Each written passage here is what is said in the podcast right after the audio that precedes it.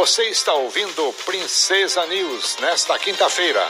Informação de qualidade para o estudante, a dona de casa e o trabalhador. Democracia e Direitos Humanos, uma parceria da Agência de Jornalismo do curso de jornalismo da UEPG com a Rádio Comunitária Princesa. Olá, sou Camila Ribeiro.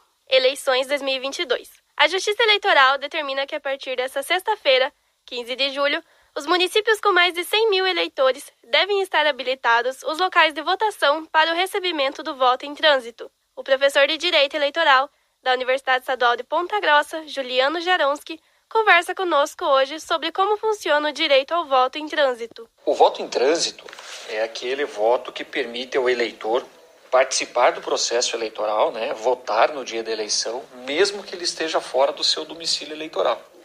A lei eleitoral admite que para os municípios com mais de 100 mil habitantes e as capitais brasileiras tenham um local de votação determinado que permita ao eleitor em trânsito votar no dia da eleição.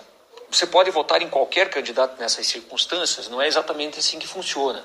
Na verdade, esta possibilidade do voto em trânsito, ele acontece para os cargos a nível federal e a nível estadual. Você consegue votar para presidente da República, você consegue votar para governador de estado, você consegue votar para senador, deputado federal, deputado do Distrito Federal e deputados estaduais com o voto em trânsito, né?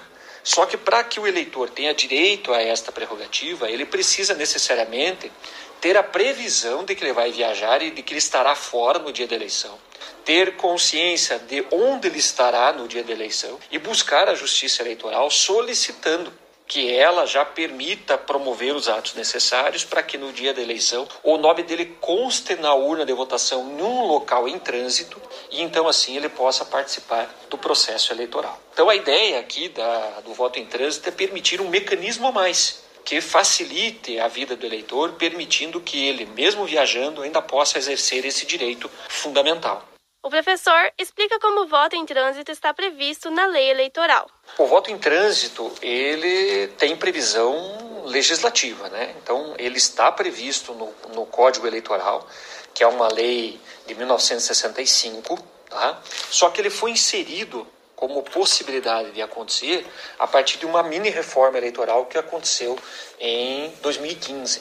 Então, nós tivemos a edição de uma lei em 2015, que é a Lei 13.165-2015, que promoveu uma alteração no Código Eleitoral e inseriu um artigo, que é o artigo 233-A, permitindo a possibilidade do voto em trânsito no território nacional. Então, a pessoa que se encontra viajando ela procura a justiça eleitoral e a justiça eleitoral então vai viabilizar mecanismos para que essa pessoa possa votar mesmo estando fora do seu domicílio eleitoral. Para isso, a lei determina que nos municípios com mais de 100 mil eleitores é obrigatória que a justiça eleitoral tenha um mecanismo para permitir que o voto em trânsito possa ser realizado por aqueles eleitores que assim desejarem e se cadastrarem previamente na Justiça Eleitoral. Juliano Jaronski Explica ainda sobre a possibilidade do voto em trânsito somente nas cidades com mais de 100 mil eleitores. Existem dois argumentos principais para justificar essa questão dos locais de votação apenas em capitais brasileiras e em cidades com mais de 100 mil habitantes. A primeira é que nós temos no Brasil mais de 5.500 municípios espalhados aí pelo, pelo território nacional. Né? E haveria uma dificuldade muito grande em termos de pessoal, de estrutura, né, de mecanismos à disposição da Justiça Eleitoral para colocar a possibilidade do voto em trânsito em cada uma dessas 5.500 cidades. É, é, importante que se diga, claro, o voto em trânsito é um mecanismo a mais para facilitar que o eleitor tenha condições de votar, mesmo quando eventualmente está viajando, né? Mas a Justiça Eleitoral não pode perder de foco a estrutura que ela tem. Quando você limita a quantidade de municípios com mais de 100 mil eleitores, esse número de 5.500 municípios cai para algo um pouquinho maior do que 190. Ou seja, é um pouquinho mais de 190 cidades brasileiras que têm mais de 100 mil eleitores. Então, nessas cidades, você já tem uma certa estrutura, uma certa condição que permite a Justiça Eleitoral, então, viabilizar ali o voto em trânsito. Né? Então, essa é a primeira justificativa que nós temos, que demonstra, o que aponta, o que se explica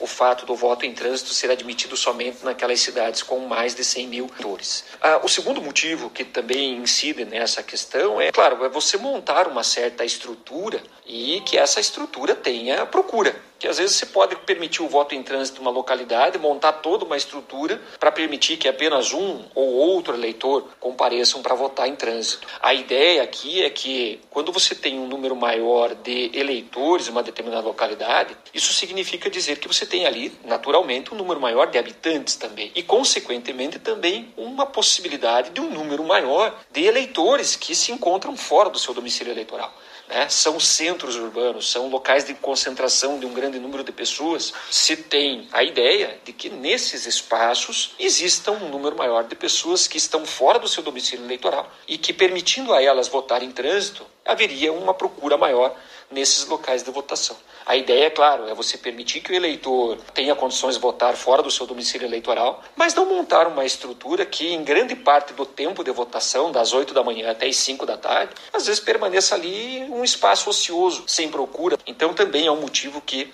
se justifica aí você estabelecer a possibilidade do voto em trânsito somente em localidades com mais aí de 100 mil eleitores. Agradecemos a participação de Juliano Jaronski, professor de Direito Eleitoral da UEPG, que conversou conosco sobre como funciona o direito ao voto em trânsito nas cidades com mais de 100 mil eleitores. Democracia e Direitos Humanos é um projeto de extensão em jornalismo da Universidade Estadual de Ponta Grossa, na parceria com a Rádio Comunitária Princesa. Locução e edição, Camila Ribeiro. Professora responsável, Hebe Gonçalves. Princesa News.